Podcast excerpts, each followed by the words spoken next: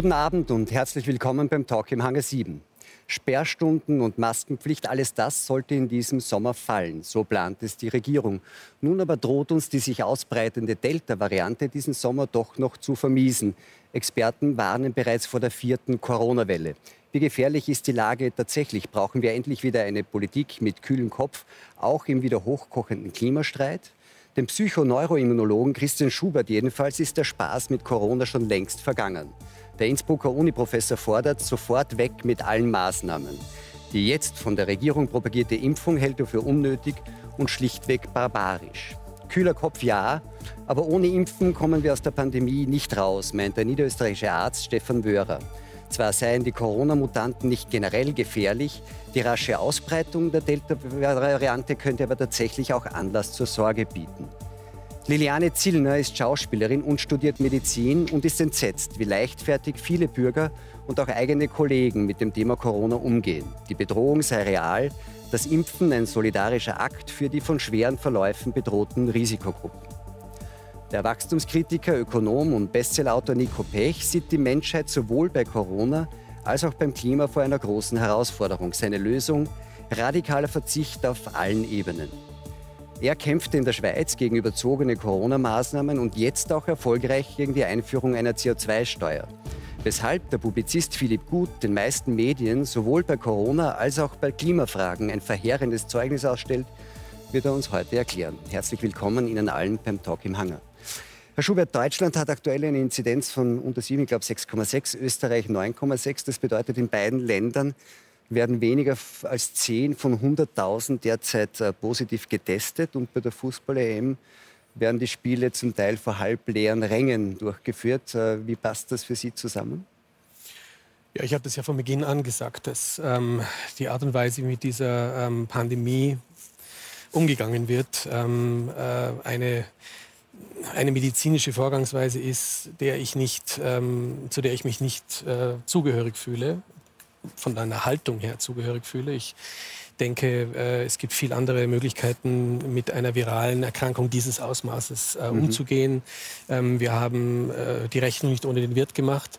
Wir haben ein Immunsystem, wir haben eine Psyche, die extrem mit dem Immunsystem in Verbindung steht. Also wir kennen die Verbindungen alle und wir nutzen diesen Schatz nicht, mit einer ähm, viralen ähm, Bedrohung umzugehen. Und, das heißt, ja, Sie sagen, mit mehr Prävention zum Beispiel hätte man die Maßnahmen schon während der letzten fast eineinhalb Jahre nicht gebraucht. Würden Sie sagen, spätestens jetzt, wo die Inzidenzwerte, die ja dann aus welchen Gründen immer die Hauptrolle in der Pandemiepolitik gespielt haben, wenn die unter 10 sind, spätestens jetzt müsste das alles weg?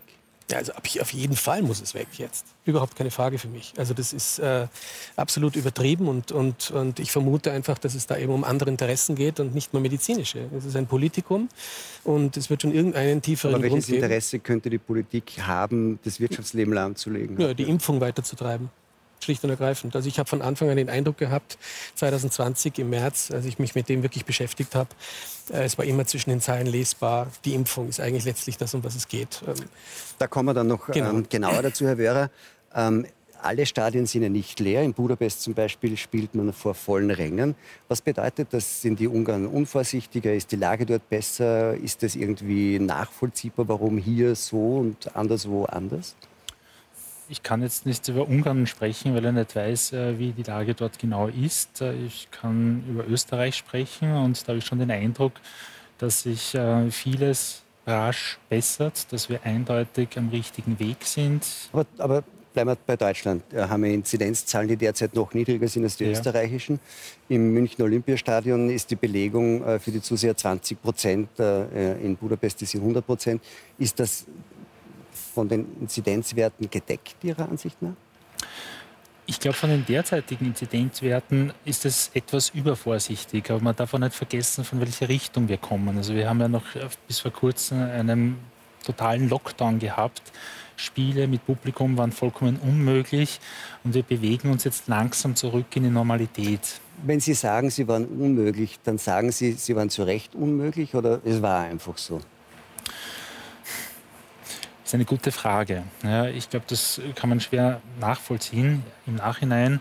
Tatsache ist, dass Massenansammlungen für eine Pandemie natürlich ähm, Öl ins Feuer sind. Das muss man ganz ehrlich sagen. Ja. Und gerade bei Fußballmatchen, wenn man relativ knapp beieinander sitzt, äh, wenn man schreit, jubelt, da fliegen die Tröpfchen schon ordentlich. Also da kann man sich schon vorstellen, dass man sich da ansteckt. Und darum muss ich sagen, das war meines Erachtens nach gerechtfertigt und es wird jetzt gelockert. Es geht langsam, aber ich glaube, es sitzt uns noch ein bisschen der Schrecken in den Knochen und wir bewegen uns in die richtige Richtung. Herr Gut, ähm, Ihr Team, der Schweiz, Nati, glaube ich, heißt das bei Ihnen, oder? Ähm, ist ja überraschenderweise nebenbei gesagt auch in die K.O.-Runde gekommen. Wie ist es denn in der Schweiz? Ist dort die Pandemie jetzt vorbei? Wie ist es in der Schweiz? Durch eine bösartige und Stelle überraschend war. Nein, die Schweizer Nationalmannschaft hat sich in den letzten Jahren immer qualifiziert für Endrunden, auch diesmal. Es hat gleich viele Punkte wie Deutschland. Ich glaube, es ist nicht schlecht nach der Vorrunde. Die Corona-Situation hat sich sehr entspannt und ich bin auch ein klarer Gegner dieser überzogenen Maßnahmen. Ich finde es absolut unverhältnismäßig, was man da gemacht hat. Sie haben vorher das Münchner Olympiastadion erwähnt. Das heißt jetzt neuerdings Allianz Arena seit einigen Jahren. Kein Problem. Ich bin eben Bayern München-Fan, deswegen ist mir das aufgefallen. Ich war kurz bevor diese ganzen Lockdown-Maßnahmen kamen im Stadion mit 75.000 Zuschauern. Zwei, drei Tage später war das plötzlich unerlaubt. Es war überhaupt kein Problem. Es hat da nicht mehr Probleme gegeben nachher. Es gab in der Schweiz auch spontane Freudenfeiern. Ein anderer Fußballclub von mir, FC Luzern, ist Köpfsieger geworden, also Pokalsieger. Da hat es eine spontane Menschenansammlung gegeben von über 10.000. Das war illegal. Es ist überhaupt nichts passiert nachher. Also diese Maßnahmen sind vollkommen überzogen. Es wurde auch nicht eingeschritten. Es wurde nicht eingeschritten, die Polizei hat zugeschaut, aber es wäre eigentlich illegal gewesen. Aber sie wussten auch, vermutlich sind diese mit gesundem Menschenverstand, muss man sagen, war das keine Gefahr mehr zu diesem Zeitpunkt. Aber das heißt, in der Schweiz, sagen Sie, ist es eigentlich jetzt mal fürs Erste vorbei? Ja, im Moment ist es vorbei, aber es ist auch erwartbar gewesen. Wir wissen das alle, die, die Grippen und auch diese Viren, diese Art Virus ist im Sommer harmlos. Das können die Ärzte von uns, bei uns hier auch äh, erklären, bestätigen. Äh, die Temperaturen spielen da eine Rolle. Es ist gut möglich, dass im Herbst, Winter wieder schlimmer wird. Aber auch trotzdem, was da passiert ist, für mich sind die Maßnahmen völlig überzogen, sind unverhältnismäßig. Und das geht so weit, wenn der Staat mir vorschreibt, mit wie vielen Personen ich zu Hause am eigenen Küchentisch sitzen darf, dann ist das einfach etwas, was ich als freie Bürger nicht mehr mittragen kann. Ändert sich ja gerade und noch vor wenigen Tagen hat jedenfalls auch der österreichische Bund Bundeskanzler Sebastian Kurz bei seinem Besuch äh, in Berlin mit dem sogenannten Corona-Papst Christian Drosten den österreichischen Bürgern Mut gemacht und gemeint, Sperrstunden, Maskenpflicht, das alles würde bald fallen. Jetzt schlagen aber schon die ersten Experten wieder großen Alarm, denn Delta ist im Anmarsch. Ein kurzer Überblick. Die neue Corona-Mutante wurde zuerst in Indien entdeckt. Jetzt breitet sich die Delta-Variante weltweit aus und die Experten sind allerorts schwer alarmiert. Denn Delta, so haben australische Forscher nach einem Cluster in einem Einkaufszentrum herausgefunden, sei weitaus infektiöser als alle Varianten zuvor. Schon flüchtige, nur wenige Sekunden lange Begegnungen auf einer Rolltreppe hätten dort für eine Ansteckung genügt. Schwer besorgt ist auch Israels neuer Premierminister Naftali Bennett. Denn trotz seiner extrem hohen Impfquote fasste Delta in Israel schnell Fuß, wie auch in Portugal und Großbritannien. Mit Blick auf Delta warnte nun auch Österreichs Ärztekammerpräsident Thomas Seckerisch vor zu schnellen Lockerungen. Da Delta vor allem auch bislang ungeschützte Kinder treffen könnte, wiederholte der deutsche Gesundheitspolitiker Karl Lauterbach erneut seine Forderung, auch Kinder unter zwölf Jahren zu impfen. Herr Wörer, Ansteckung auf der Rolltreppe, das klingt ja irgendwie äh, ziemlich dramatisch. Äh, müssen wir uns doch vor Delta fürchten? Ehrlich gesagt glaube ich nicht. Ähm, Sie wissen wahrscheinlich, das Coronavirus ist ein Virus, das zur Mutation oder zur Veränderung neigt. Das ist in der Natur des Viruses. Das heißt, es verändert sich von Woche zu Woche. Es kommen neue Varianten, Alpha, Gamma, Delta, Epsilon und so weiter. Und ähm, der epidemiologische Normalfall, ja. wenn man so will, ist ja auch, dass wenn Viren ansteckender werden, dass sie tendenziell doch eher weniger gefährlicher werden, oder? Als gefährlicher. Das hat man so beobachtet in der Vergangenheit, das ist richtig. Äh, dennoch muss man sagen, hat man natürlich Angst, wenn man das, das Virus ähm, ansteckender wird, äh, dass auch mehr Menschen daran erkranken. Man muss aber dazu sagen, und das ist ganz wichtig, ja, die Daten dazu, dass es tatsächlich so ist, sei das jetzt die Alpha-Variante, die Delta-Variante, was auch immer, die sind sehr, sehr auf dünnem Eis. Also da gibt es keine guten Untersuchungen dazu. Und für eine höhere Sterblichkeit gibt es überhaupt keine Anzeichen. Gibt es überhaupt keine Anzeichen. Aber jetzt ist ja so, dass äh, viele Virologen sagen, Delta ist dann keine Gefahr, wenn 80 Prozent geimpft sind, also wenn annähernd äh, Herdenimmunität äh, hergestellt ist. Ähm, und das ist eine interessante Frage, wenn man schon weiß, dass die Impfungen, die jetzt verabreicht werden, gegen Delta helfen, wo ist dann eigentlich noch das Problem, wenn sich junge Menschen, die keine schweren Verläufe zu erwarten haben, damit anstecken? Also gr grundsätzlich äh, stimme ich dem zu. Ja, so diese 80 Prozent Herdenimmunität, dass es dann wirklich zum ähm, längeren Rückgang des Virus kommt, äh, sehe ich auch so.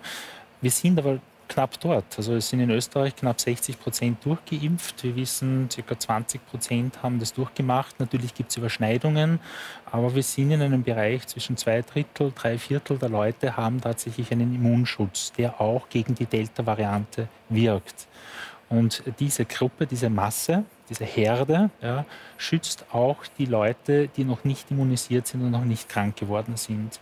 Und darum sehe ich das, der gilt auch für die Delta-Variante. Also schützt sie vor der Ansteckung. Aber wenn, die, wenn, wenn alle die, die gefährdet sind, einen schweren Verlauf zu haben, geimpft sind, dann sagen viele, müsste man eigentlich diese Herdenimmunität gar nicht haben, weil die, die nicht gefährdet sind, können ihre Immunisierung durch Ansteckung genauso gut erledigen, wenn man so will. Das ist grundsätzlich richtig von der Überlegung her. Ähm, Sie haben vollkommen recht. Junge Menschen haben eigentlich keine schweren oder tödlichen Verläufe. Das sehe ich auch so. Gerade sind Kinder angesprochen worden. Da haben wir eigentlich keine schweren Verläufe gesehen. Und da irgendwie zu drängen, dass die geimpft werden, das halte ich persönlich für bedenklich. Da kommen wir dann gleich nochmal hin. Herr Bech, Impfung. Sie sind geimpft? Nein.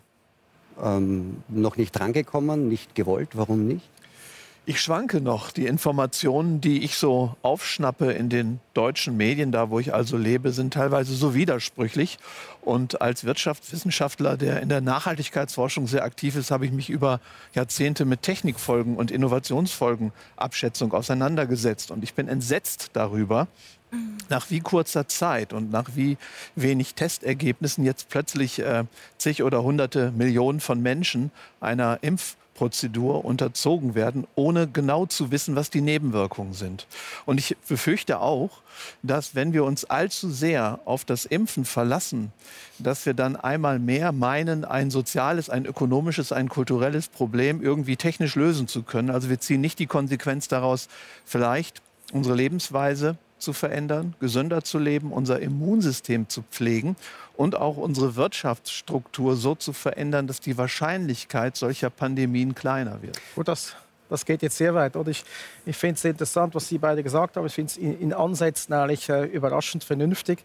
Aber es ist doch, man kann es vielleicht noch einfacher und noch vernünftiger sagen. Es ist doch so, es ist ja ganz einfach. Wer sich schützen will mit einer Impfung, soll das machen. Der kann das tun, dann ist er selber geschützt. Wer sich nicht schützen will, wer auch Angst hat vor dieser Impfung, soll es nicht tun. Es gibt überhaupt keinen Grund, dass der Staat da eingreift, Vorschriften macht, dass da ja, dass, dass die Leute unfrei quasi dazu gedrängt werden. Es ist ein naja, Fakt. Schon mal, was wäre die Alternative? Also, wenn ist, wir, uns, wir haben es gehört, es sind schon so wissen, viele Leute durchgeimpft, die Herdenimmunität ähm, ist fast Wir wissen noch eine Studie, das Imperial College in London, das hätten wir letztes Jahr zum Beispiel keine Maßnahmen ergriffen, dann hätten wir bis zu 40 Millionen Tote weltweit gehabt. Das heißt, es ist die Frage, gibt, was ist die Alternative zum Impfen? Es gibt auch sehr viele Studien. Und natürlich wirkt meine Entscheidung auch auf eine andere Person, weil wenn ich mich nicht impfen lasse, dann gefährde ich sie, weil ich nicht zu ihrem Schutz Nein, beitrage. Die Personen, die Angst haben, können sich ja schützen, indem sie sich impfen, indem sie andere Maßnahmen für sich greifen.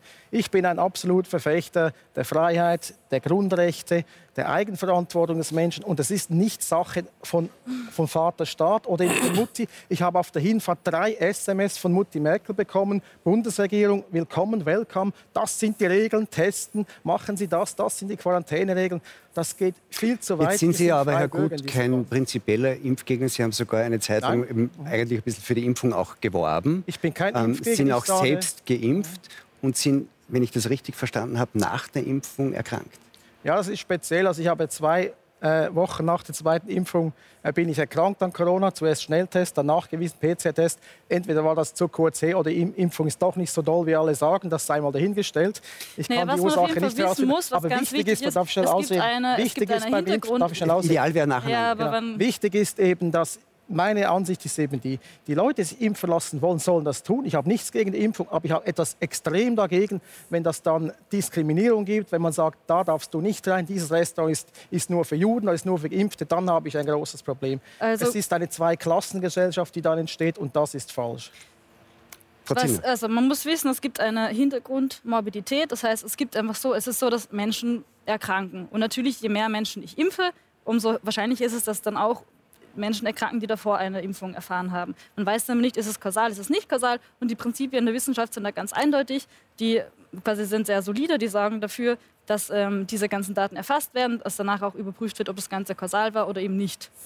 Und ähm, was mich da wütend macht, ist, sie schüren mit diesen Aussagen so eine, so eine Angst unter den Menschen. Und wir haben jetzt okay. gerade ein Jahr Pandemie gehabt. Die Leute waren sowieso schon verunsichert, weil sie eine Pandemie erleben mussten, in, den, in der sie sich der sich noch nie gegenüber gesehen haben, in der sie Angst hatten.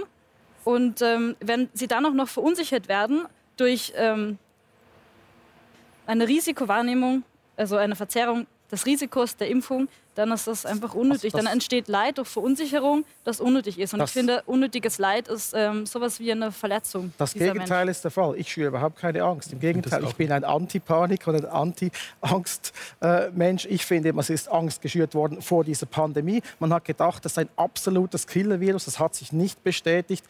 Es hat nur bestimmte Risikogruppen stark getroffen. Wir haben es gehört, Kinder sind quasi nicht betroffen, unter 50, 60-Jährige auch sehr wenig. Und dann kommen ganz extreme Maßnahmen des Staates. Das hat es noch nie gegeben seit dem Zweiten Weltkrieg, dass dermaßen autoritäre Regimes auch in freiheitlichen Ländern wie der Schweiz waren. Im Zweiten Weltkrieg hatten wir in der Schweiz ein Vollmachtregime.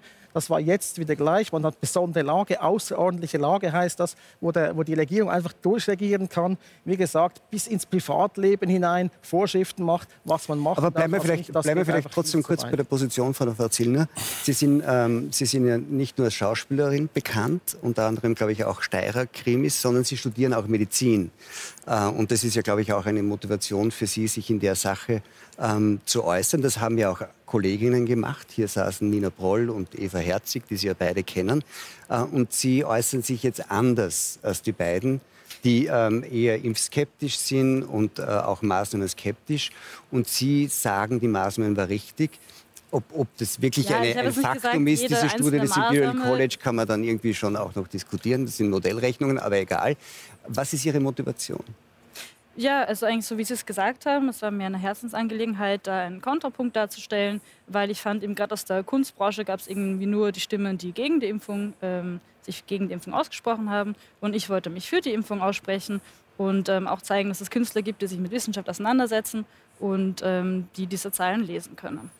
und ähm, wir wissen heutzutage, dass zum Beispiel jetzt auch schon vor der Corona-Zeit ähm, ist das Impfen sehr wichtig. Also jedes Jahr werden zwei bis drei Millionen Menschenleben dadurch gerettet durch das Impfen. Und die WHO hat auch schon beschrieben, dass ähm, die Impfhesitancy, also die Skepsis vor den Impfungen, eine der größten Bedrohungen der globalen Gesundheit darstellt. Und deswegen ist meine Herzensangelegenheit nicht nur jetzt, dass wir uns impfen, weil es einfach unser, unsere einzige wirkliche Ausweg aus der Krise ist, sondern dass es auch ähm, weitreichender ist und ähm, überhaupt wieder die Wahrnehmung Jetzt sind Sie noch nicht 30 Jahre alt. Ähm, ist das irgendwie ist ja immer in der Medizin gibt es ja zwei Grundsätze. Erstens, man muss immer Risiko abschätzen und zweitens, es sollte gewährleistet sein, dass die Maßnahme, ob sie therapeutisch oder präventiv ist, mehr nutzt, als dass sie schadet. Ähm, genau. haben sie, ähm, sie sind nicht geimpft? Doch, doch, ich bin geimpft und da sprechen Sie einen unglaublich wichtigen Punkt an, weil ich habe mich ja immer eingesetzt quasi für den sozialen Aspekt, also wir müssen uns auch impfen lassen, damit wir die Gemeinschaft schützen, das stimmt. Und aber natürlich, in der Medizin empfiehlt man nur dann eine eine Impfempfehlung, es empfiehlt eine Impfung, wenn ich auch persönlich einen Vorteil habe. Deswegen ist auch ganz wichtig zu gucken, ähm, Risiko, also man kann sich ganz einfach ein Risiko ausrechnen. Zum Beispiel ähm, bei meiner Mama war das so, die war sich nicht sicher, ob sie sich impfen lassen soll. Damals wurde noch mit AstraZeneca geimpft und ich habe ganz einfach berechnet, hätte sie sich nicht impfen lassen, wäre ihre, also hätte sie ähm, das Risiko, sich zufällig mit Corona zu infizieren und dann eine, einen schweren Verlauf zu haben, wäre hundertmal größer gewesen, als sich impfen zu lassen und eventuell eine Impfkomplikation zu erleiden. So das habe ich ihr gesagt. Also entweder hundertfaches Risiko oder nicht. Deswegen ist es ganz klar sicherer gewesen, sich impfen zu lassen. Und ich habe dann auch noch ausgerechnet, die Wahrscheinlichkeit einer Thrombose wäre gelegen bei 0,00024 Prozent. Also wirklich verschwindend gering. Herr Schubert, das, da würden Sie wahrscheinlich zustimmen, dass es eine individuelle Risikoabwägung ist, oder? Weil das ist es immer in der Medizin. Man muss, der Arzt hat die Aufgabe, gemeinsam mit dem Patienten herauszufinden, ob die therapeutische Maßnahme mehr Nutzen als Schaden hat. Und die Wahrscheinlichkeitsrechnung, die Frau Zielner gerade aufgestellt hat, ist nicht unplausibel, oder? Ja, Sie können eine Wahrscheinlichkeitsrechnung aufstellen, aber die Frage, die ich mir stelle, ist, wie kann eine junge Frau, von der wir wissen in der Population, dass sie wirklich äußerst, äußerst, äußerst selten wirklich schwer betroffen ist von Covid-19. Ich jetzt zum Beispiel? Ja, absolut. Das ist doch nee, lächerlich. Man, in, was reden Sie? Man, also in meiner Altersklasse, das ja. stimmt. Ähm, ich habe mich impfen lassen, mhm. vor allem aus dem sozialen Aspekt heraus. Aber bei mir ist eigentlich dass ähm, ich habe nur das dreifache Risiko. Also wenn ich jetzt ausrechne nicht impfen gegen impfen lassen, hätte ich das dreifache Risiko gehabt, wenn ich mich nicht impfen hätte lassen. Deswegen würde ich auch ganz klar sagen, bei den Kindern ähm, würde ich keine Impfung empfehlen, weil die einfach diesen individuellen Vorteil nicht so sehr haben. Weil die Kinder einfach ähm, ja, bei denen quasi, die haben so ein geringes Risiko, einen schweren Verlauf zu erleben, dass, es, dass ich keine Impfempfehlung aussprechen würde. Und das sagt eigentlich auch das Robert-Koch-Institut und das sagt die Med-Uni Wien. Und ich verstehe gar nicht, warum der jetzt so Panik gemacht wird, von wegen irgendjemand sagt. Aber Frau Zimmer, der Aspekt ist ja wichtig, weil Ihnen ja auch der soziale Aspekt davon so wichtig ist. Bei den Kindern sagen Sie, da ist die Risikoverteilung ganz anders, weil sie praktisch nicht betroffen sind. Aber viele öffentliche äh, Experten, wie zum Beispiel der SPD-Gesundheitssprecher Lauterbach, führte gerade auch bei den Kindern den sozialen Aspekt ins Treffen, den Sie auch nennen und sagen, die Kinder muss man impfen, genau aus dieser mhm. quasi solidarischen ähm, sozusagen Herangehensweise, dass Sie dann nicht Ältere, die vielleicht ein Risiko hätten, in ja, Klammer, finde, Herr Gut, das sagen, ist zu wenig. Also es müssen zwei, zwei Punkte davor, äh, dafür sprechen, eben der soziale Aspekt, aber auch der eigene Vorteil. Dann wird eine Impfempfehlung ausgesprochen. Aber es ist völlig klar, wie gesagt, wer Angst hat, wer sich schützen will, wenn eine Risikogruppe angeht, kann sie ja impfen lassen. Das ist ja gar kein Problem. Nichts gegen das, die sollen das tun. Aber es ist nicht richtig, dass das dann Einschränkungen gibt, dass wir eine Art neue Apartheid einführen, sagen, du darfst hier rein, du nicht, du darfst das machen, du nicht. Das ist nicht korrekt. Das würde ja jetzt, äh, das würde ja schlagend werden, wenn es so etwas wie eine Impfpflicht gäbe. Ähm, das Argument, dass man sagt, aus solidarischen Gründen tut man es, könnte man ja aber trotzdem akzeptieren. Nicht? Ja klar, freiwillig. Ich bin für absolute Freiwillig. Ich habe nichts dagegen, wenn sich jemand impfen lässt, der sich impfen lassen will. Das ist aber, aber, und da wollte ich dann nochmal rückfragen, weil wir sind ja ausgegangen von, der, von Ihrer Position innerhalb der Branche. Mhm. Ähm, die Freiwilligkeit ist ja dann so ein Thema, nicht? Äh, ihre Kollegin Eva Herzig zum Beispiel hat ihre Rolle verloren, weil sie sagt, ich in meiner freien Entscheidung möchte mich nicht impfen lassen und die Produktionsfirma hat gesagt, dann kriegen Sie diese Rolle nicht. Ist das okay für Sie? Also ich persönlich hoffe natürlich, dass sie dann nächstes Jahr wieder dabei sein wird, weil die, die TV-Reihe wird ja weiter ausgestrahlt und dass es vielleicht jetzt nur temporär ausgesetzt ist. Ähm, ja. Ich verstehe aber schon, weil man eben, wie gesagt, ich habe mich ja damals auch an den Begriff der Impffreiheit gestoßen, so wie meine Kolleginnen vertreten haben, weil ich finde eben nicht, dass es nur mich selber was angeht, sondern natürlich wirklich auf die anderen. Es ist eben eine soziale Freiheit. Wenn die Freiheit, meine eigene Freiheit hört da auf, wo ich die Freiheit des anderen einschränke.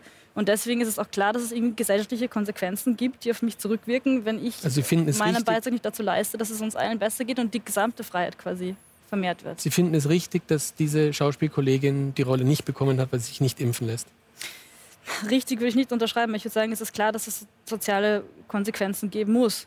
Schon. Weil ja, weil meine, meine Freiheit hört da auf, wo ich die Freiheit des anderen beschneide. Das ist das, das kantianische Prinzip gleicher Freiheit. Das Herr hat Bech, Kant gesagt, das steht im deutschen Recht, das ist super. Weil Sie das ja angesprochen haben, Sie sind noch skeptisch, ähm, Zulassungsverfahren und so weiter, wenn ich das verstanden habe, dass das irgendwie ähm, noch nicht ausreichend ähm, äh, so getestet ist, dass, man eine, dass eine zu große Technikgläubigkeit auch dahinter steckt. Ähm, wenn Sie jetzt ähm, die Wahl hätten, gewisse Dinge beruflich machen zu können, wenn Sie geimpft sind, sie aber nicht machen zu können, wenn sie nicht geimpft sind, was, was würde das, wie man so schön sagt, psychologisch, was würde das mit ihnen machen?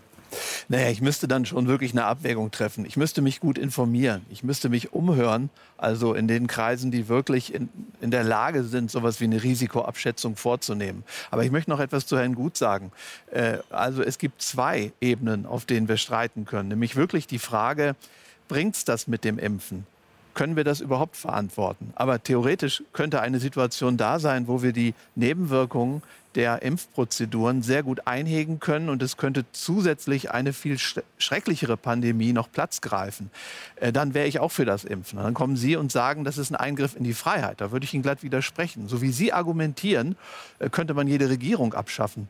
Äh, Freiheit alleine in einem demokratischen Gemeinwesen, die unbegrenzt ist, ja, führt natürlich ins Chaos, führt sogar in die Barbarei. Das gilt auch für den Klimaschutz. Ja. Es gibt viele Dinge, die Sie für sich entscheiden können, weil sie nicht eine Konsequenz haben auf die Lebensbedingungen anderer. Wir sprechen nicht beim von Impfen, Anarchie beim Impfen ist es beim Impfen von Einhaltung der Grundrechte. Ja, aber beim Impfen und bei anderen Dingen ist es, darf ich, mal, massiv darf ich mal ausreden?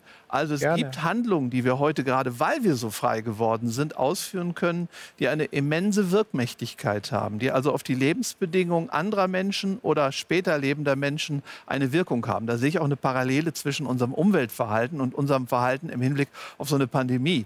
Und dieser doch sehr neoliberale Standpunkt, der ist sehr gefährlich, weil Sie damit einen Freibrief für Verantwortungslosigkeit Gut, das ist natürlich aus, aus der ideologischen Mottenkiste. Wir, wir sprechen von Liberalismus, wir, wir, das Neo- oder klassischer Liberalismus werden, wir werden, wir werden auf, die, auf, die, auf, die, auf die Frage, ob und inwieweit man Grundrechte einschränken darf im Interesse zukünftiger Generationen und größerer sozialer oder anderer Anliegen noch kommen. Ich möchte jetzt nur noch bei dem Impfen medizinisch bleiben, Herr Wörer. Sie sind ja prinzipiell dafür. Sie sagen, das ist unser Weg aus der Pandemie, wenn man so will, wenn wir ausreichend impfen.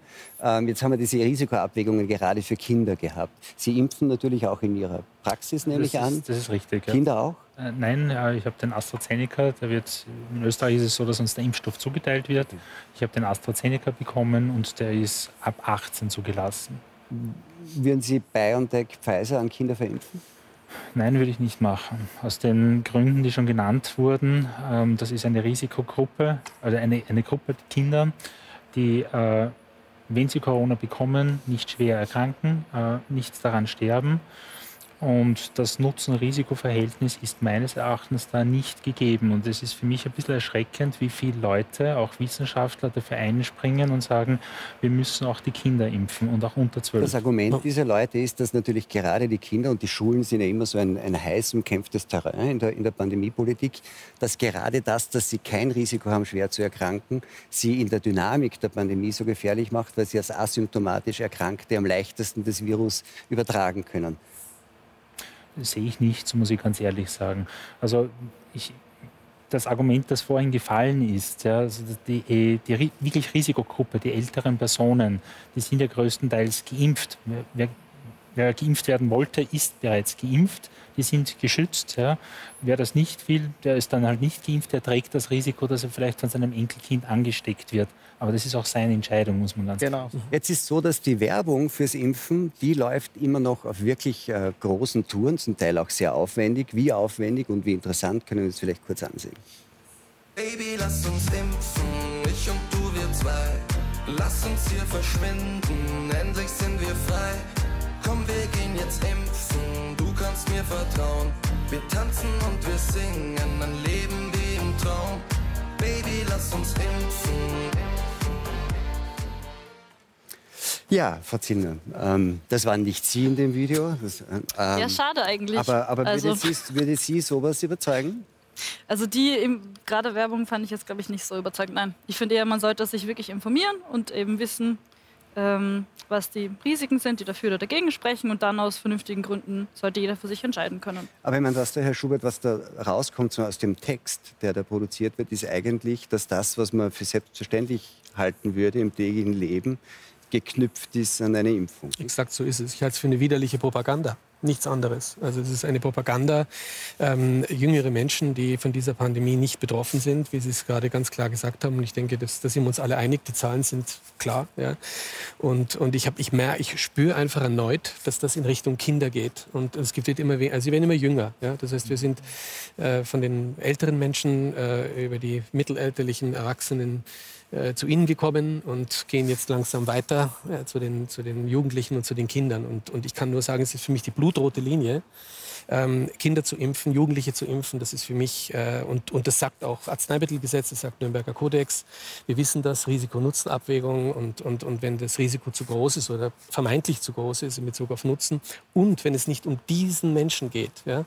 Ähm, also wenn der Mensch für meine Begriffe missbraucht wird für ein ähm, fadenscheiniges Solidaritätsprinzip, ähm, dann muss ich sagen, ist es äh, Körperverletzung. Sie sagen also fadenscheiniges, fadenscheiniges ähm, Solidaritätsprinzip. Das Argument des solidarischen Impfens. Ja, ich kann, ich kann das, sehen Sie gar Warum nicht. sollen denn Kinder solidarisch für ihre Erwachsenen jetzt sein? Die Kinder sollen ihr Leben leben. Ja? Das, ist, das sind, das sind äh, ja, ich finde es unglaublich, was mit Kindern hier in der Gesellschaft passiert. Das Sie sagen, das grenzt für Sie an Körperverletzung. Glauben Sie, dass es auch rechtliche Konsequenzen davon geben kann? In meiner Kultur, ich hoffe, dass die überlebt, wird es rechtliche Konsequenzen geben, ja, ganz klar. Also es gibt Menschen, die hier ganz klar verantwortlich sind. Wir haben bestimmte Personen schon im Fernsehen gesehen, Lauterbach, Drosten. Ähm, das sind für mich Menschen, die, die unglaublich viel Unheil anrichten aus einer Machtposition heraus. Ähm, und ich muss auch ehrlich kritisieren, ich meine, Sie haben auch Verantwortung. Sie sind Schauspielerin, Sie, Sie ähm, äh, ja, öffnen sich da der Bevölkerung und, und haben sehr viele Follower. Und, und ich denke, sie haben eine Verantwortung. Und ähm, äh, die jungen Menschen hier in Verantwortung zu bringen, das, äh, das gehört ja, das nicht in meine Denkweise. Das möchte ich, auch sehr gern wahrnehmen, diese Verantwortung, weil ich finde, jetzt wird einem bewusst, so eine große Herausforderung wie diese Pandemie, die bewältigt man nur, wenn alle zusammenhelfen. Und ähm, wenn man sich eben seiner sozialen Verantwortung bewusst ist, das kann man auch noch weiterdenken jetzt an die bevorstehende Klimakrise, die wird man auch nur gemeinsam meistern können. Und ähm, was so schön ist, wenn man da quasi zusammenhilft, dann trägt es nicht nur dazu bei, dass man die ganze Welt quasi zum Besseren verändern kann oder die globale Gesundheit befördert, sondern durch diese eigene Verantwortung, indem man sagt, ich setze mein Handeln so, dass ich ähm, na toll. Dass ich anderen damit helfe. äh, nein, oh shit. Die Lass mich inzwischen Herrn Gutz einen Einwand machen. Die Welt, ja, gerne. Also die Welt wird ja nicht zum Besten verändert, sondern zum Schlechten. Wir, wir schränken unsere Freiheit ein, unsere Grundrechte sind massiv tangiert, wenn nicht verletzt dadurch. Und wir können vielleicht noch einen Schritt zurück machen, einen halben Schritt zurück und betrachten, was hier eigentlich passiert. Wir reden jetzt sehr äh, intensiv über das Impfen, Vorteile, Nachteile. Was ist eigentlich los? Wir haben eine mittelstarke Grippe, sage ich mal. Ich habe sie selbst gehabt. Die Symptome waren also schwächer, äh, auch bei anderen Familienmitgliedern, die nicht geimpft waren, als bei normalen Wintergrippe. Einen Tag waren wir, einen halben Tag waren wir nicht so doll drauf. Nächsten zweiten Tag haben wir voll gearbeitet. Das kann aber auch anders. Das kann auch anders sein, aber in meiner Altersgruppe ist es selten anders. Und das weiß man schon lange. Wenn es einen halben Schritt zurück macht, das betrachten, das ist eine absolute Maschinerie, die da in Gang gekommen ist. Man es ist eine Art Selbstläufer. Wir denken gar nicht darüber nach, ist das noch sinnvoll oder nicht. Wir sprechen nur noch, am Anfang hat man von Inzidenzen, von, von Fallzahlen gesprochen, Infektion, das sagt gar nichts aus. Sie können infiziert sein, das macht ihnen nichts. Also diese, diese Blindheit, es gibt eine eigene Mechanik der Macht und das, das läuft immer weiter fort. Man, wir müssen es einfach mal alle einen halben Schritt zurück machen, das Distanz anschauen, müssen wir sagen, bleiben wir ja, vielleicht, wir bleiben wir vielleicht ganz kurz bei dieser Mechanik der Macht, die Sie angesprochen haben. Ähm, eine, wie man sagen, der Transmissions Riemen in der Mechanik der Macht sind ja nicht zuletzt diejenigen, die so sind wie Sie, nämlich Medienleute, Journalisten. Genau. Sie waren ein, ein, ein Jahrzehnt lang äh, stellvertretender Chefredakteur eines, eines Schweizer Wochenmagazins. Ähm, wie sehen Sie da die Rolle der Medien in diesem ganzen Prozess? Ja, ich sehe es natürlich kritisch. Also äh, die Mainstream-Medien, wenn ich das mal so sagen darf, die haben auch diese Panik mitgeschürt. Die haben äh, die Regierung quasi, ja, die waren das Megafon der Regierung, sind dermaßen unkritisch. In meinem Journalistenverständnis muss ein Journalist per Definition kritisch sein und muss besonders kritisch sein gegenüber dem Staat, denn der Staat hat die Macht, er hat ein Macht, ein Gewaltmonopol in einem Land und der muss die Journalisten müssen der Regierung kritisch auch auf die Finger schauen. Man sagt immer auch, sind die vierte Macht, die vierte Gewalt.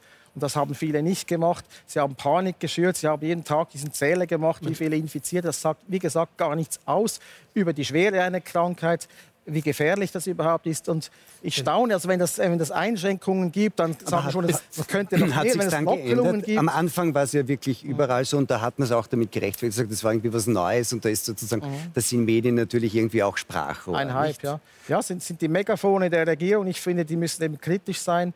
Und Haben Sie zurückgefunden in Ihre Rolle, Ihrer Meinung nach? Nein, noch nicht gänzlich. Nein, das finde ich nicht. Also wenn zum Beispiel sogenannte Lockerungen kommen, dann sind die Medien dankbar und sagen, die Schweiz, der Bundesrat, das ist bei uns die Regierung, die hat jetzt erlaubt, dass man auf Terrassen draußen wieder speisen darf. Und dann sind alle Medien glücklich, sagen, eine riesen Lockerung. Was, wo leben wir eigentlich? Wenn die Gastwirte nicht selber sagen können, wen sie bewerten, wenn man ihnen das Geschäft kaputt macht, das greift ja massiv in die Gewerbe- und Wirtschaftsfreiheit ein.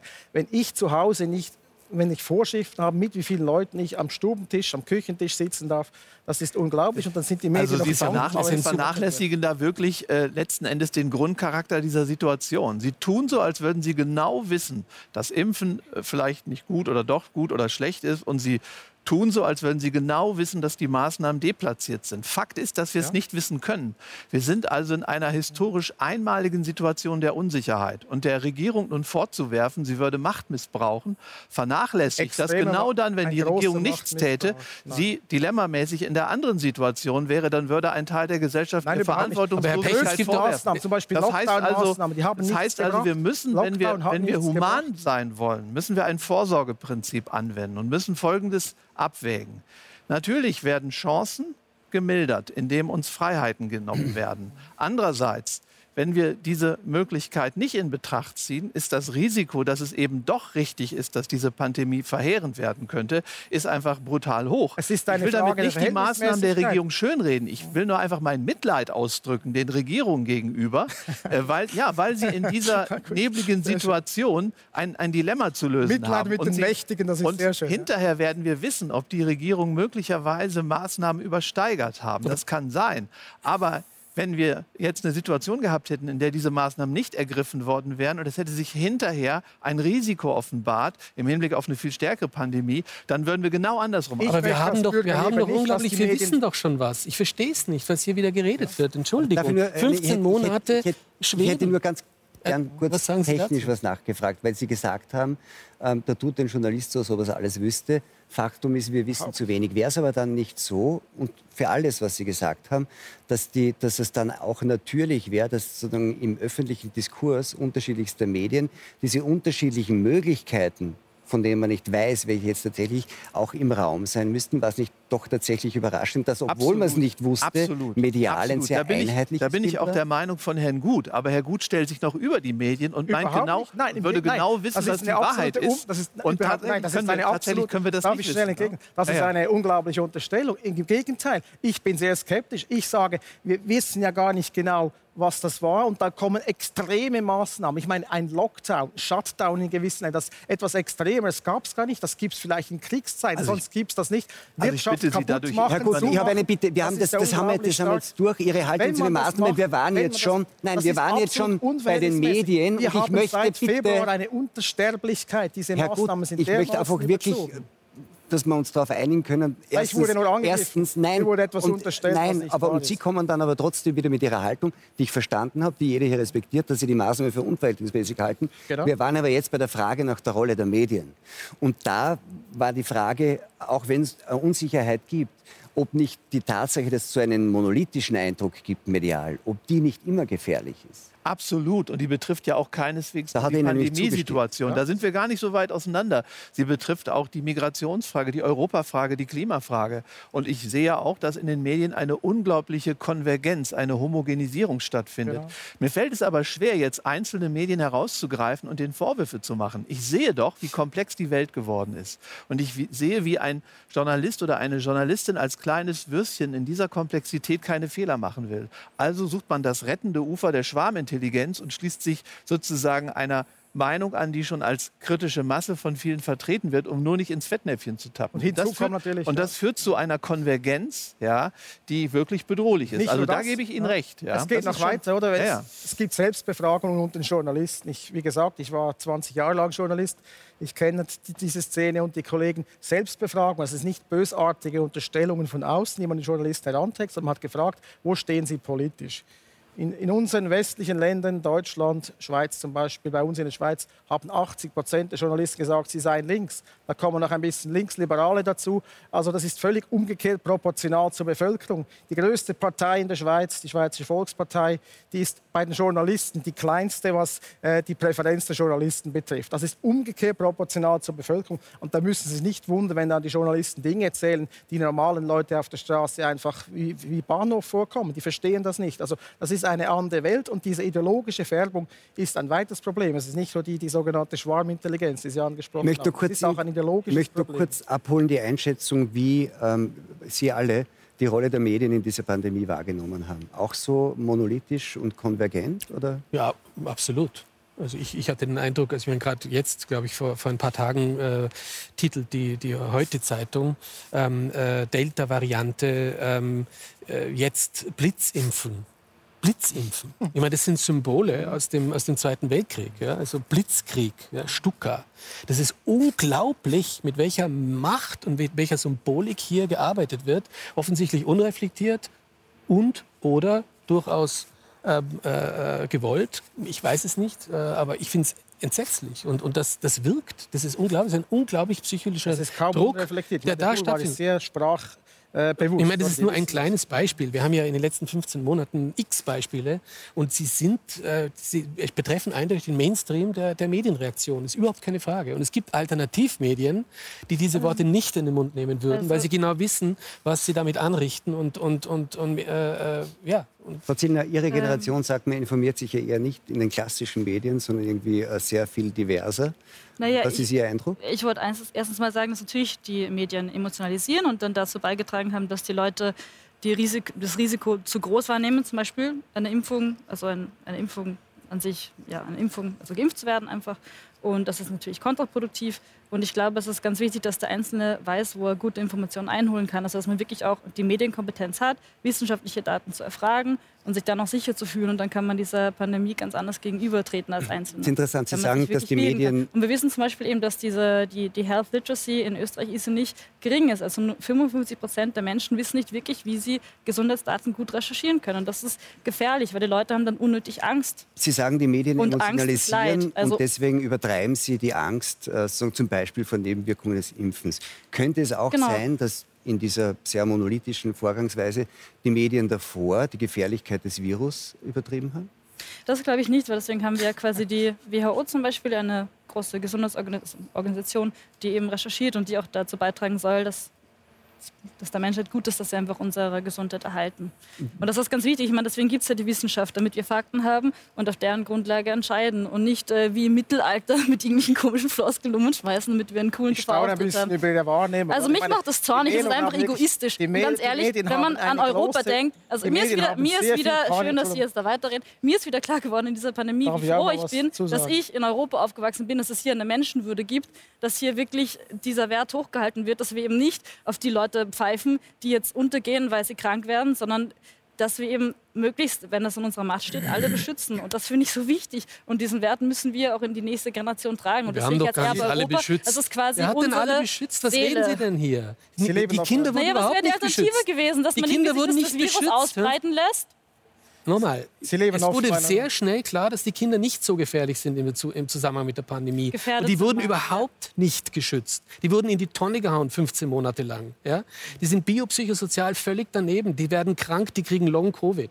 Die werden posttraumatisch also belastet. Also Long-Covid, was nicht, aber was auf jeden Fall stimmt. Ich meine, Jugendliche ähm, müssen sich von der Kernfamilie abspalten können und das ist sicher ist es nicht schwierig, so isoliert zu sein so lange. Und deswegen finde ich es auch gut, dass wir uns jetzt impfen lassen, weil dann heißt, dass der Lockdown so, vorbei okay. ist. Und dass wir auch keine also die Maßnahmen so hart wie möglich, ganz die Maßnahmen so hart Frage wie möglich. Noch, und dann können wir weil Sie sagen, es war eine, eine sehr große Bedrohung, diese Pandemie, und wir müssen alle solidarisch sein. Kennen Sie aus Ihrem Umfeld jemanden, der einen schweren Verlauf hatte? Ist, haben Sie persönliche Erfahrungen mit, mit der Schwere und Problematik dieser Krankheit? Ich, ähm, ja, ich kenne in meinem Bekanntenhaus sind sehr wohl äh, Menschen, die einen schweren Verlauf hatten, ja, die auch auf der Intensivstation gelandet sind.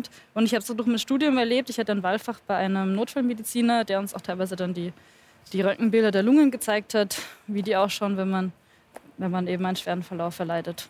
Also und es geht ja immer, also was man immer mitbedenken muss, was wir eh schon alle wissen sollten, es geht ja wirklich um die Überlastung des Gesundheitssystems. Es geht ja nicht nur darum, dass irgendwie so und so viele Leute, ähm, weil das Virus sich so schnell verbreitet und wir eben nicht wollen, dass das Gesundheitssystem überlastet wird. Darum geht es. Es geht nicht nur darum, wie gefährlich das Virus ist, sondern dass es sich so leicht verbreiten kann, nämlich exponentiell. Darf das ich da ganz fest, einhaken noch? Ja, Der ist der Mediziner, daher gut. Ganz wichtig. ähm, nämlich äh, zur zum, zum richtigen Lesen der Daten, der wissenschaftlichen Daten, das ist verdammt schwierig, auch für Leute, die eingefleischt sind. Und ich habe mich da wirklich bemüht und man muss da wirklich ganz, ganz tief gehen. Ich habe schon den Eindruck gehabt, dass auch von der Wissenschaftsseite teilweise sensationell berichtet worden ist und das wurde von den Medien aufgegriffen und sofort auf die Titelseite gebracht.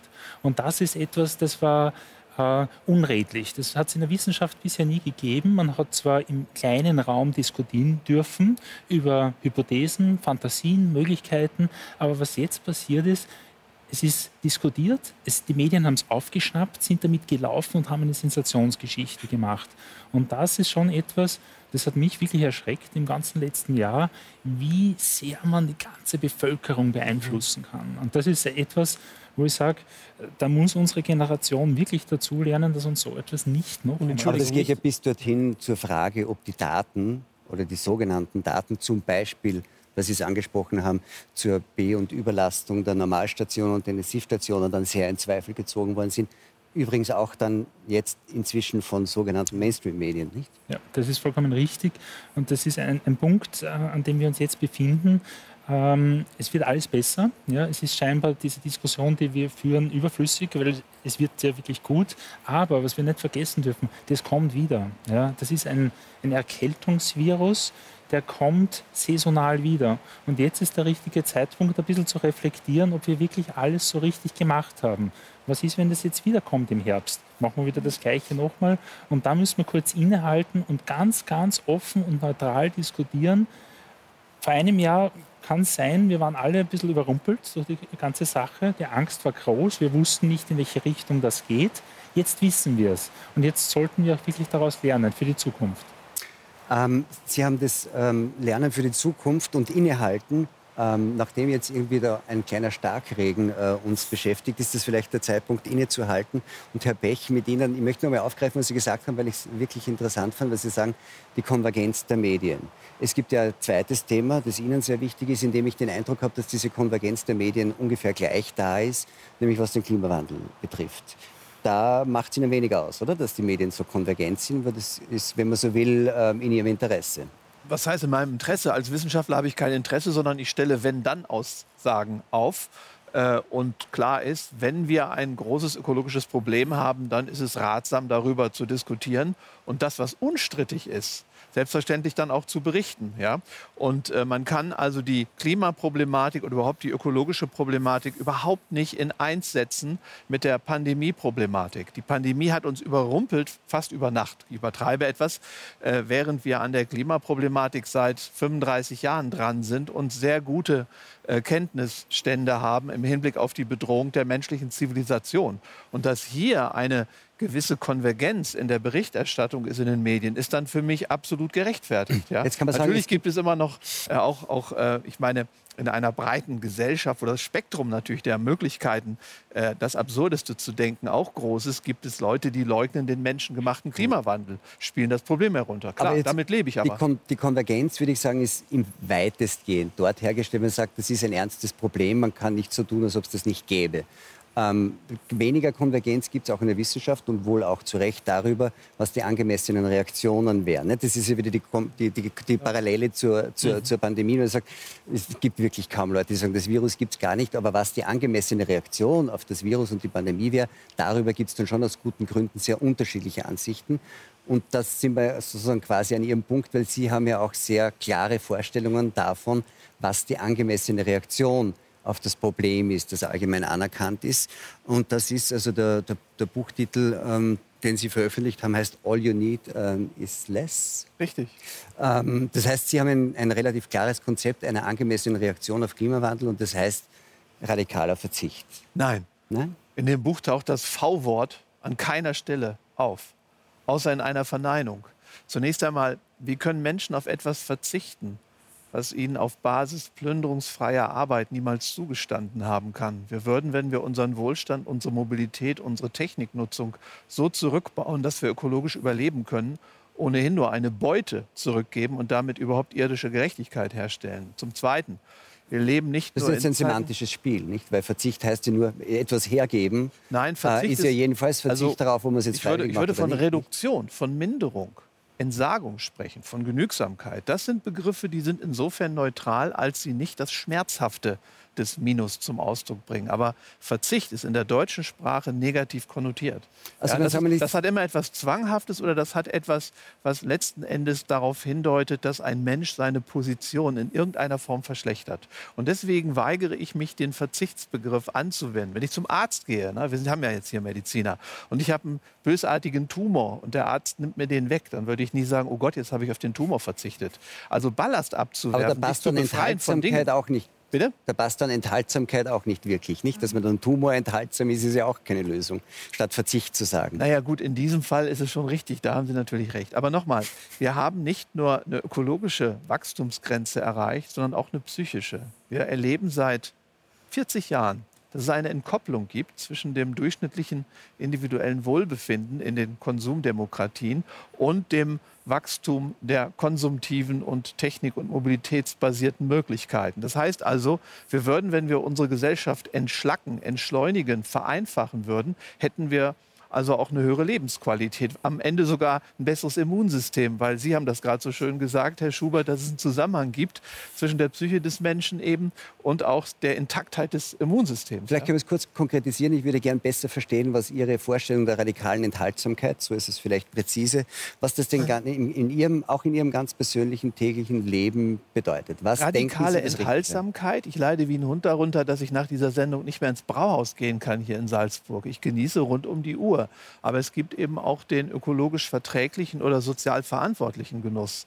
Also wir haben 100.000 Möglichkeiten zu genießen. Warum suchen wir uns dann nicht die Möglichkeiten raus, die nicht ähm, die Lebensbedingungen anderswo lebender oder zukünftig lebender zerstören? Das ist gemeint und radikal schon gar nicht. Wissen Sie, äh, inzwischen wird so getan, als sei es radikal, so zu leben, wie es vor 30 oder 40 Jahren technisch und konsumtiv normal gewesen ist. Es geht um eine maßvolle Reduktion. Es geht vor allem darum, jetzt angesichts der ökologischen Knappheit zwischen Grundbedürfnissen und dekadentem Luxus zu unterscheiden. Ich würde wer, immer da den und wer trifft diese Entscheidung? Wer definiert das? das kann niemand entscheiden. Da hat er gut natürlich recht, wenn er sagt, da darf kein Diktator kommen. Aber wir brauchen die demokratische Debatte. Deswegen sind wir ja Demokratien geworden, damit wir miteinander reden können. Das wäre und eben genau meine Konsens- Frage an Sie gewesen. Wie setzen Sie das durch? Ich habe gelesen, Sie sind dafür, irgendwie Flughäfen, äh, Bahnhöfe zurückzubauen. Ich meine, Bahnhöfe, wie kommt, wie kommt die sowas? können wir, so, die das können wir stand sogar im- ausbauen. Das steht genau, das stand Aber- im aber noch mal, Wikipedia-Bericht. Aber, aber das ist die Konkretisierung, die ich gemeint habe. Also Genau. Sie sagen, das muss jeder für sich entscheiden, aber Sie würden vorschlagen und das auch durch persönliches Beispiel vorleben, wenn man so will, zu sagen, man, ich sage jetzt trotzdem wieder, verzichtet oder macht nicht Flugreisen. Man, man fährt nicht mit dem Auto, sondern man fährt nur mit der Bahn und geht zu Fuß. das so- ist alles, sowas, wenn das oder? Ihr. Schauen Sie, können schauen Sie wenn, machen. wir, wenn wir die ökologische Überlebensfähigkeit der menschlichen Zivilisation erhalten wollen, müssen wir das 1,5 oder wenigstens 2 Grad Klimaschutzziel erreichen. Wenn Sie bei 7,7 Milliarden die dann noch mögliche gesamte CO2-Menge auf alle Menschen verteilen, kommt dabei ungefähr eine Tonne pro Mensch und pro Jahr raus. Was können Sie mit einer Tonne machen? Damit ist absolut klar, dass wir damit nicht nach New York fliegen können. Das sind vier Tonnen und nach Australien sind es elf Tonnen. Damit ist auch klar, dass ich nicht jeden Tag mit einem SUV fahren kann. Damit ist auch klar, dass ich nicht wie derzeit der Durchschnitt äh, das ähm, ist in Deutschland äh, 80 oder 60 Kilo Fleisch essen kann. Wie ich diese eine Tonne einhalte, das ist Resultat der Freiheit, die ich einnehmen kann. Die Menschenrechte Aber das würden wir ist- auch nicht aber in Frage ist- stellen aber das und würden ist im Rahmen der. Menschenrechte natürlich auch unsere Freiheit Ja, ausüben, also ich- aber bis zu der Grenze. Sie sagen, du kriegst eine Tonne Ja. und mehr nicht. Wie du es dann machst, also ist sozusagen die, die, die Mangelverwaltung obliegt dir selbst. Wissen so Sie, will. Sie haben doch auch einen Kontostand. Sie wollen doch auch nicht permanent auf Pump leben. Das haben Sie doch als Kind schon gelernt. Genauso wie Sie ein Konto haben, wo jetzt äh, Euro drauf sind, ja, hätten Sie ein ökologisches Konto. Sie haben es Und, äh, eloquent Und da, ich, da bin ich immer schnell an dem Punkt, dass ich die Gegenfrage stelle. Wollen wir denn nun ökologisch überleben oder nicht? Und wenn wir überleben wollen, dann wissen wir genau, wo die materielle Grenze ist. Und dann wissen wir auch, dass wir ein Verteilungsproblem haben. Dann kann nicht einer hergehen und sagen, ich kann mir pro Jahr 50 Tonnen äh, CO2 leisten mit einer Kreuzfahrt und einigen Flugreisen, kriegen die das schnell hin, während äh, andere darunter dann zu leiden haben, dass damit sozusagen der Planet den Bach runtergeht. Ich, ich das, würde ich, das würde ich nicht für human halten. Ne? Ja, zu, also ganz kurz zwei, drei Dinge. Oder zuerst, wir haben immer von Konvergenz bei den Medien gesprochen. Es ist ein sehr abgehobenes Wort. Man kann auch sagen Einheitsbrei, Herdentrieb jetzt zu Ihren Vorstellungen, Sie haben es sehr eloquent eingeführt, aber dahinter ist natürlich ein sehr, ein sehr radikaler Eingriff. Sie haben es gesagt, oder? Wir sind jetzt vielleicht bei vier bis fünf Tonnen pro Person hier und dann sagen Sie, okay, eines ist ein enormer Eingriff und Sie sagen, ja, Sie können damit, damit schauen, wie Sie das Ziel erreichen, aber Sie, Sie plädieren offenbar indirekt, Sie sprechen es nicht so klar aus, für radikalste staatliche Eingriff. Sie haben gesagt, nein, Frau, nein, nein. Sie drehen mir das, ich habe jetzt zehn Minuten lang Ihre professoralen Reden schwingen können, jetzt lasse ich mal was entgegen. Sie haben ja. gesagt, eine demokratische äh, Diskussion sei wichtig. Wir haben eine Schweiz am 13. Juni, also kürzlich, abgestimmt über ein CO2-Gesetz. Es waren praktisch alle Parteien für dieses CO2-Gesetz, die großen Wirtschaftsverbände. Es war ein, wieder dieser Herdentrieb, ein fast gesellschaftlicher Konsens. Es, es, es gab dann aber Widerstand von einer, nur von einer Partei, äh, auch von Jungliberalen, die das bekämpft haben. Am Schluss hat das Schweizer Stimmvolk sehr überraschend das abgelehnt. Sie wollten nicht einen Bevormundungsstaat. Sie wollten nicht äh, teures Benzin, sie wollten nicht, dass Ölheizungen faktisch verboten werden. Das waren auch das waren massive Eingriffe, die nicht durchgekommen sind. Das ist richtig, wenn es eine demokratische Debatte gibt und über solche Dinge abstimmen kann. Ja, aber, aber Ihnen sonst? schwingt viel mehr mit. Sie wollen noch viel nein. weiter gehen. Äh, aber Entschuldigung, verstehe ich ganz. Ich dachte, ich dachte nämlich, ich dachte nämlich in der Schweiz gibt es doch, Entschuldigung, aber es gibt doch in der Schweiz eine CO2-Steuer. Also die Schweiz ist fast Vorzeigeland. eine Erhöhung. Bevor wir darüber, und was nämlich toll ist, was nämlich toll ist, dass in der Schweiz nicht mal demokratisch wir das jetzt weiter diskutieren, möchte, möchte ich genau gleich, möchte ich genau das, was Herr äh, gut angesprochen hat mit der Schweiz und dem CO2, Ihnen kurz noch vorstellen. Die Politik macht Druck. Auch in Österreich soll 2022 eine CO2-Steuer kommen, kündigte die grüne Umweltministerin Leonore Gewessler an. Details sind noch offen. Klimaschützer fordern jedenfalls harte Einschnitte. Die Ära des Nichtstuns müsse ein Ende finden. Benzin, Diesel, Heizöl und Gas sollten empfindlich teurer werden. Deutschland ist bereits weiter.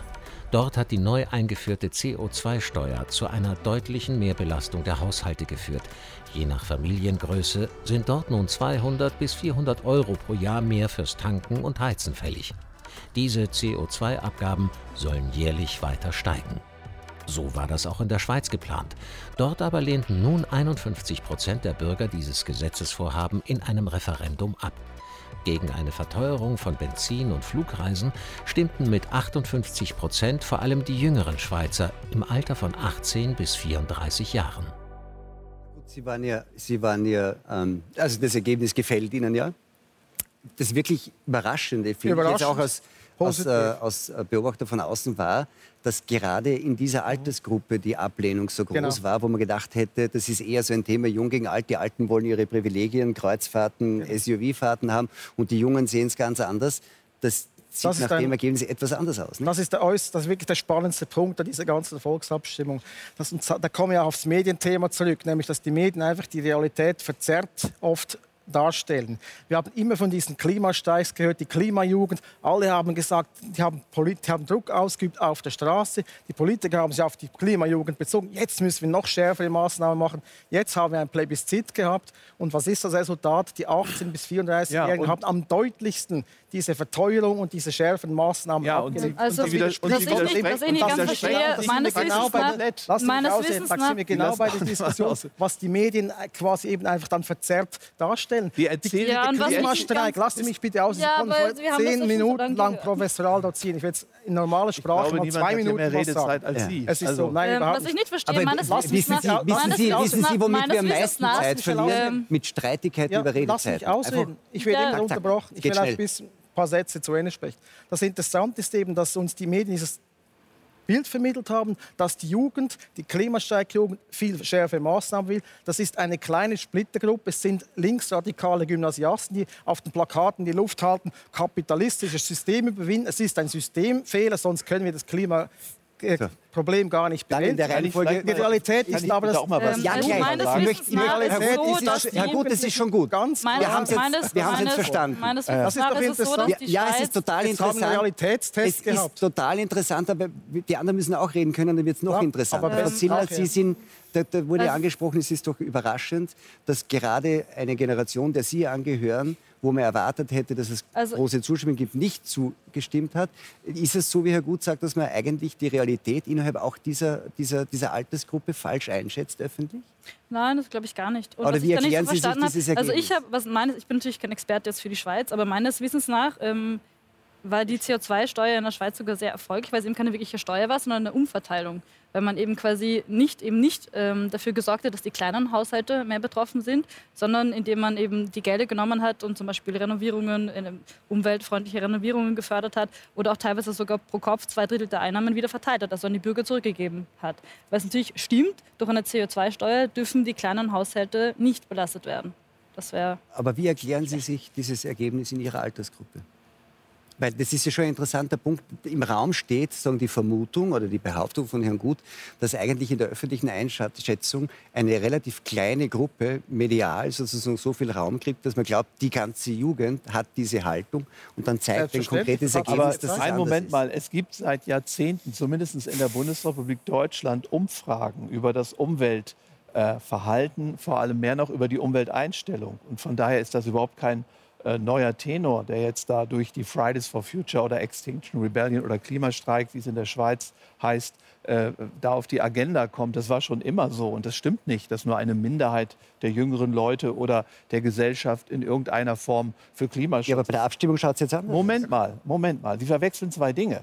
Sie verwechseln Umweltbewusstsein mit Umwelthandeln es ist vollkommen klar, das beobachte ich auch in der Fridays for Future Bewegung, dass alle für die Rettung der Welt sind, unter dem Vorbehalt, den eigenen Lebensstil nicht zu verändern. Darüber müssen wir reden. Mhm. Das nennt man Mind-Behavior Gap, ne? so in der Fachsprache. Und das ist in der Jugend besonders stark. Ja, aber ich möchte noch was zu Herrn Gut sagen. Ich glaube, die Zuschauer haben gerade gemerkt, in was für einen kolossalen Widerspruch sie sich verwickeln, wenn sie auf der einen Seite sagen, da hat es jetzt in der Schweiz einen äh, tollen Ausgang ja, der Abstimmung gegeben, äh, nämlich gegen das CO2-Gesetz, während Sie vorher gesagt haben, der monolithische Block der Medien hat alle darauf eingeprügelt, für dieses Gesetz zu stimmen. Genau. Das passt doch alles ja. nicht. Das wird, ja. doch, wird doch genau andersrum genau, gewesen. Das, nein, das, das wäre doch genau nein, andersrum das, gewesen. Das, das, das, äh, das, noch ganz gerne, das passt perfekt. Okay. Nein, das Aber stimmt gar nicht. Nein, ja. die Bürger sind eben nicht so dumm. Die Medien in der Schweiz dann, waren 99,9 Prozent für dieses Gesetz und trotzdem haben die Stimmbürger am Schluss anders entschieden. Ich habe zum Beispiel gegen Aber das heißt ja dann auf der anderen Seite ja schon, das heißt auf der anderen Seite ja schon,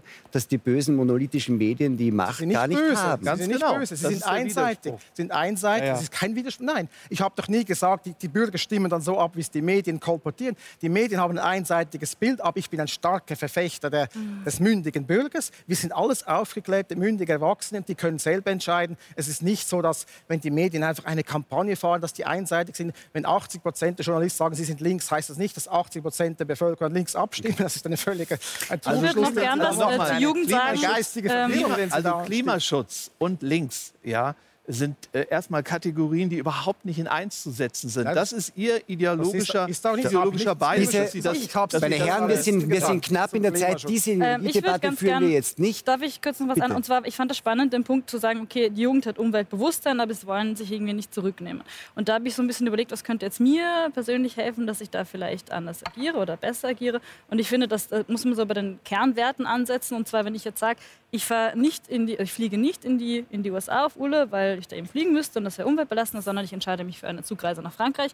Wenn ich das unter dem Aspekt daraus mache, dass ich sage, ich trage soziale Verantwortung und mein Handeln trägt dazu bei, dass es uns allen besser geht, dann erfahre ich mich oder erlebe ich mich als aktiver Mensch, der was zu der Allgemeinwohl beitragen kann. Und das macht mich ja dann auch eigentlich glücklich.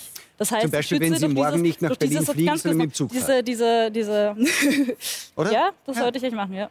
Das wäre es. Ähm, aber ich wollte noch reden. Und zwar, meine, meine, meine, meine Konklusion der ganzen Sache ist so ein bisschen, dass man eben mit dieser sozialen Verantwortung nicht nur die Allgemeinheit schützt, sondern eigentlich auch sich selbst, weil man sich dann als aktiven Menschen erlebt, der etwas Gutes beitragen kann zu dieser Welt und damit eine Art Aufwertung des Selbst erfährt, weil ich eben dazu in der Lage bin. Und wir wissen auch, in der Zukunft wird es immer mehr Depressionen geben. Depression ist eine eine ernstzunehmende Krankheit. Und ich glaube, einer der Kernpunkte dabei ist, dass die Menschen sich als ohnmächtig erleben, dass sie glauben, mein Handeln ist egal, die Welt läuft sowieso nicht mich weiter. Und erstens, es stimmt so einfach nicht. Und zweitens, ähm, es stimmt einfach nicht. Ja, stimmt. Herr Schubert, also ich, ich, glaube, ich, möchte, jetzt, bitte Herrn Schubert es gibt was fragen, der, relativ, hier auch noch. der, der, der relativ lang jetzt nicht zu Wort gekommen ja, ist. Und äh, war, Frau Zieler hat es ja angesprochen, die Parallelen auch zur, äh, zur Pandemie. Genau. Ähm, und die Frage auch ja. dieser Diskrepanz zwischen, äh, zwischen tatsächlichen sagen, quasi Einstellungen, die man auch öffentlich kundgibt und der Bereitschaft, auch selber was zu tun. Das ist der eine Punkt, nämlich so eine Art so Dissoziationsphänomen wohl auch bei Jugendlichen. Aber wiederum die Frage, was mutet man dann diesen Leuten zu, nicht? Ich bin jetzt ein bisschen, äh, äh, also ein, ich hatte mir vorhin gedacht, es ist interessant, dass, dass diese Abstimmung so abgeht und, trotz, und zusätzlich auch die Jugendlichen oder die jungen Erwachsenen, die auch die ängstlichsten sind bei der Pandemie. Mhm. Ist ja auch interessant. Oder ob es da vielleicht Verbindungen geben könnte. Wie ähm, könnte die ausschauen? wie könnte die ausschauen? Die könnte, weiß ich nicht, vielleicht in Richtung zunehmender Technisierung, Digitalisierung, Beziehungslosigkeit, Angst, Angst ja. was auch immer auch da im Gesundheit. Also es wäre ne? hochinteressant. Das ist eine Bedrohung dann quasi ja. des Wohlstandes. Ja, des zum Beispiel klar. auch. Aber, aber ich, ich finde es sehr interessant, die, wir könnten durchaus die Brücke schlagen zwischen der, der Ökogeschichte, jetzt die hier angeklungen ist von Herrn Pech, äh, und der Medizin und der Pandemie ich finde es interessant, als Ganzheitsmediziner Sie sprechen zu hören, wenn es um Reduktion geht, wenn es um, um Enttechnisierung auch geht, oder? Entmaschinisierung und hin wieder zum, zum Menschen, zu Sinnfragen, zu Wertefragen in Richtung Natur, in Richtung äh, Leben, Lebenswissenschaft. Ja? Und das ist ja letztlich das, was ich auch propagiere für eine neue Medizin, für eine erweiterte Medizin, die von der Technik wieder wegkommt, die mehr zum Menschen kommt, die mehr die Beziehung zwischen Arzt-Patient in den Mittelpunkt äh, äh einer Diagnostik und Behandlung sieht. Ja? Das finde ich hochinteressant, da treffen wir uns mal massiv. Also ich könnte mir gut vorstellen, dass es auch in der Medizin eine menschliche, eine, eine Reduktion gibt, die wir eigentlich anstreben müssten und wo vielleicht auch das Medizinstudium fundamental verändert werden muss. So damit diese, warten Sie mal bitte, jetzt also, lassen Sie mich ausreden, Sie haben genug geredet. ich habe ganz wenig heute geredet und ich ja. finde, Sie sollten ähm, ein gewisses mehr Respekt am Professor gegenüber haben. So, und äh, ich möchte, dass das Medizinstudium sich verändert, okay? Und zwar radikal, und zwar in Richtung Enttechnisierung hin zu Vermenschlichung hin in Richtung Sozialwissenschaften, Kulturwissenschaften, Systemtheorie, Psychoanalyse, Psychologie und ganz am Ende haben wir da noch etwas Technik. Und das dürfen die netten Ärzte dann später ähm, in Weiterbildungskursen sich noch an, äh, antrainieren. Das wäre für mich die neue Medizin. Und, und, und da bin ich schon gespannt, ob das in die Richtung geht. Und ich da glaub, haben Sie gesagt, das wäre auch die Parallele ja. zwischen, dem, zwischen sozusagen dieser Klimadiskussion und der, und der Pandemie und der, und der Medizindiskussion. Nun ist es aber so, dass, sie, dass die Frage dann ist, die auch Herrn Pech gestellt hat, ähm, wer, wer, entscheidet dann, was notwendig ist und was äh, sinnloser Luxus ist, äh, wenn, wenn ich sage, du kannst dann eh tun, was du willst, aber nur wenn du nicht mehr als eine Tonne CO2 verbrauchst, dann sind wir natürlich wieder bei relativ notwendigerweise, bei relativ starken äh, staatlichen Eingriffen, weil wer soll das denn also sonst ein Moment, Ich glaube, jetzt geht es zunächst auch um Bildung mal, und Haltung. überhaupt nicht oder? ausgemacht, ob es staatliche Eingriffe sind. Schauen Sie die Menschenrechte, die wir doch auch nicht in dieser Runde in Frage stellen. Die sind natürlich in Gesetze gegossen, die finden Sie in der Verfassung. Aber es kann nicht ständig einer hinter uns stehen und aufpassen, dass wir die Menschenrechte einhalten. Wir haben sie kultiviert. Wir haben uns tatsächlich angewöhnt, manche nennen es sogar Anstand, auch ohne einen Polizisten im Nacken die Menschenrechte einzuhalten. Ja? Das ist eine regulative Idee. Und je aufgeklärter wir sind, desto schlechter ist die und desto schlechter ist die Ausrede zu sagen, ich brauche erst einen Staat, der mich zu irgendetwas zwingt.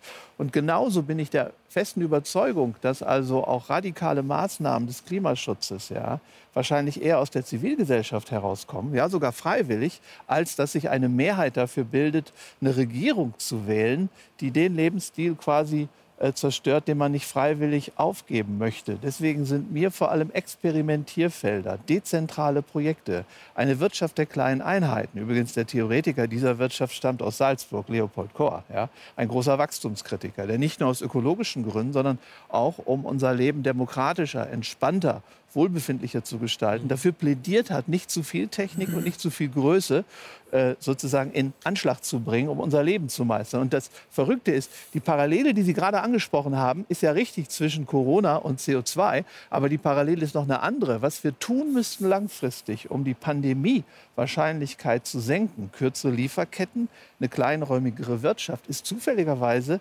auch das, was die Wirtschaft CO2-freier und unser Leben ökologischer werden lässt. Und da ist noch eine viel größere pa äh, Wir Parallele. Haben ne? extreme ne? Parallelen. Und das hochinteressante ist, alles, was ich gesagt habe, mit Wohlbefinden und Selbstwirksamkeit und so weiter und so fort, ist alles immunologisch aktiv. Und ich kann wirklich nur Ihnen wünschen, schwerst wünschen, dass Sie nicht auch wie so viele als Roboter aus dem Studium rauskommen und ganz große Augen machen, wenn Sie Patienten sehen, das erste Mal in Ihrem Leben. Weil so wie Sie die Zahlen alle darstellen, wie Sie die Technik äh, äh, äh, fast religiös anbeten, ja, das ist ein, leider sind Sie ein Produkt des Medizinstudiums, tut mir auch leid, aber äh, sind Sie auch, auch als Roboter? Glaube ich nicht und ich muss Ihnen da leider widersprechen. Also völlig unmenschlich. Wir, wir, wir haben ja noch einen Roboter hier sitzen. Also den, den, den, den, den, ich bin ein bisschen älter, muss ich sagen. aber nochmal, nein, aber teilen Sie das, ist, das ja. Äh, klingt da was in Ihnen an, wenn Sie das hören, was Herr Schubert das Medizinstudium sagt? Ja, also wir sind sehr technokratisch im Medizinstudium. Das ist ja auch das Schöne, wenn man das sieht. Es ist logisch, es ist nachvollziehbar, es macht alles Sinn. Und wenn man dann in die Praxis rauskommt, dann gibt es einfach sehr viele Dinge, die überhaupt keinen Sinn machen ja, und ähm, eigentlich viel wichtiger für den Patienten sind, ähm, als es im Lehrbuch propagiert wird. Also das kriegt man halt dann in der Praxis mit. Ähm, es ist schwer im Medizinstudium zu vermitteln, das ist die Basis, der Einstieg. Grundsätzlich ist es nicht schlecht auf Wissen fundiert zu agieren. Das ist halt die es Kunst. gibt auch psychologisches Wissen, auf dem Sie agieren können. Als Absolut. Die, die Fakten und das Wissen ist ja mal die Voraussetzung für die Medizin, anders funktioniert es ja nicht. Aber ich muss sagen, ich habe jetzt erst ein Jahr Studium und wir haben irrsinnig viel darüber gelernt, zum Beispiel, wie wir kommunizieren sollen mit den Patienten. Ich war schon bei zwei OPs dabei. Ähm, ich war zum Beispiel bei, einem, bei einer Herz-OP dabei. Also es liegt vielleicht auch an einem einzelnen Studenten, dass er sich dann engagiert und schaut, dass er schnell zu den Patienten kommt und da auch viel mitnehmen kann. Herr Schubert, wenn wir jetzt nochmal in den Herbst schauen, und Herr Wöhr hat schon gesagt, und ich glaube, das ist ja auch zweifelsfrei, das wird wieder kommen in irgendeiner Form, dieses Virus, das ist nicht weg, das wird nicht auch ausgerottet werden. Und es war schon viel davon die Rede, was wir lernen müssen. Denken Sie auch, dass man dann, äh, wenn man in den Herbst schaut und, und es wieder mehr Fälle gibt, dass man dann auch in der Behandlung was ändern muss? Ja, es gibt ja Behandlungen, offensichtlich auch von Covid-19, oder? Es ist ja nicht so, dass es die nicht gibt. Ja, die wurden bis dato nie in den Mittelpunkt gestellt. Aber da sind sie äh, mit Sicherheit äh, äh, fitter auf der, auf der Ebene. Ivermectin zum Beispiel äh, scheint ein sehr gutes Mittel zu sein, von dem niemand was redet. Ja? Also es wird immer nur die Impfung propagiert, immer nur die Reparatursituation. Ähm, äh, das wäre was Interessantes, vielleicht dann mehr in den Mittelpunkt zu stellen. Aber ich plädiere viel mehr darüber, die Angst zu reduzieren, viel mehr ähm, äh, das Menschliche wieder reinzubringen in diese Pandemie Pandemie viel mehr in Richtung Immunstärkung zu gehen und weniger die ganze Zeit auf das Virus zu schauen. Und, und ob da jetzt noch ein technisches Detail, noch eine Mutation und ich weiß nicht was alles, das ist alles nicht gezeigt, dass es wirklich gefährlich ist, einfach lächerlich.